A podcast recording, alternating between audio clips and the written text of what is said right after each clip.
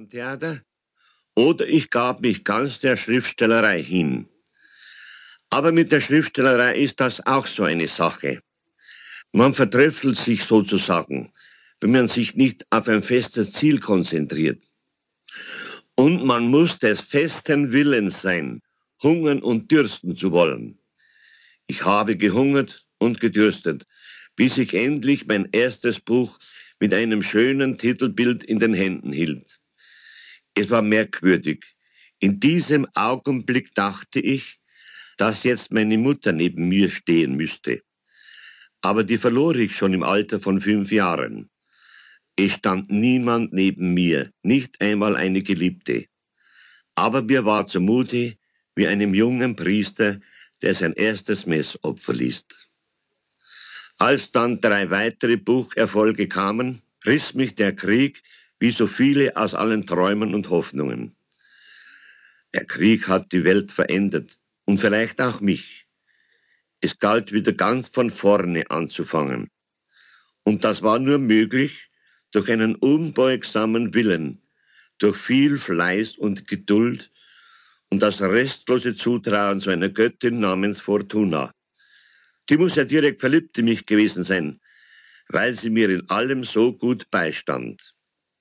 Und nun ist der späte Abend über mich gekommen. Ein gesegneter Abend, wenn ich es so bedenke. Ein Abend, der mir jetzt genügend Zeit lässt, all derer zu gedenken, die mich auf dem schweren Weg begleitet haben. All jenen auch zu danken, die an mich geglaubt haben. Den Millionen Lesern, und vor allem meinem Herrgott, der in einer guten Laune einmal gesagt haben muss, den Bauernknecht da unten, den lass ich Dichter werden.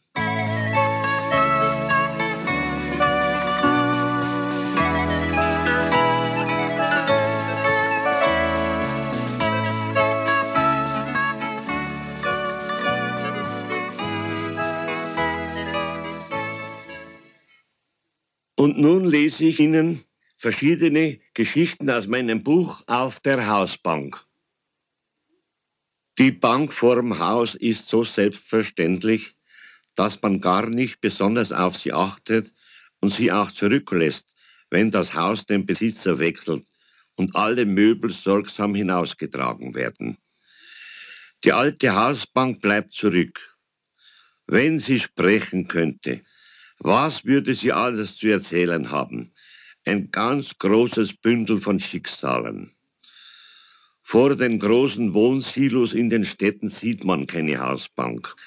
Aber am Land heraußen findet man sie noch überall. Vor den Bauernhöfen, unter dem weit ausladenden Dach, gleich neben der Haustür, vor Einfamilienhäusern, unter den blumenbeladenen Balkonen, vor Almhütten und Wochenendhäusern. Und alle haben einen großen Vorrat an Erinnerungen. Sie wissen um manche Freude, um manches Leid und um viele Geheimnisse, die verschwiegen bleiben. Das alles nimmt dann die Hausbank mit in ihren Flammentod hinein, denn wenn Wind und Wetter, Sommerglut und Winterkälte sie alt und morsch haben werden lassen, wird sie zerhackt und in den Ofen geschoben. Das Kaffeewasser brodelt darauf, ein paar Sonntage der Schweinsbraten, dann denkt niemand mehr an sie, denn ihren Platz hat die neue Bank eingenommen, auf der wieder Jahr für Jahr Menschen beieinander hocken werden.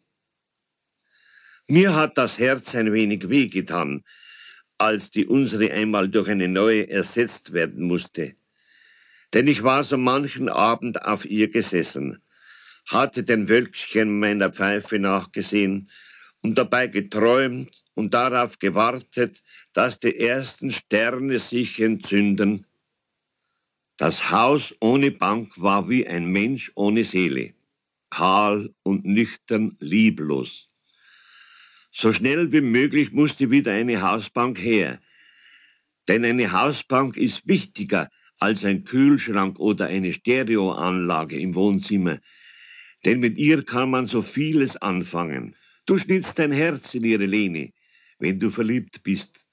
Du sitzt mit deiner Frau auf ihr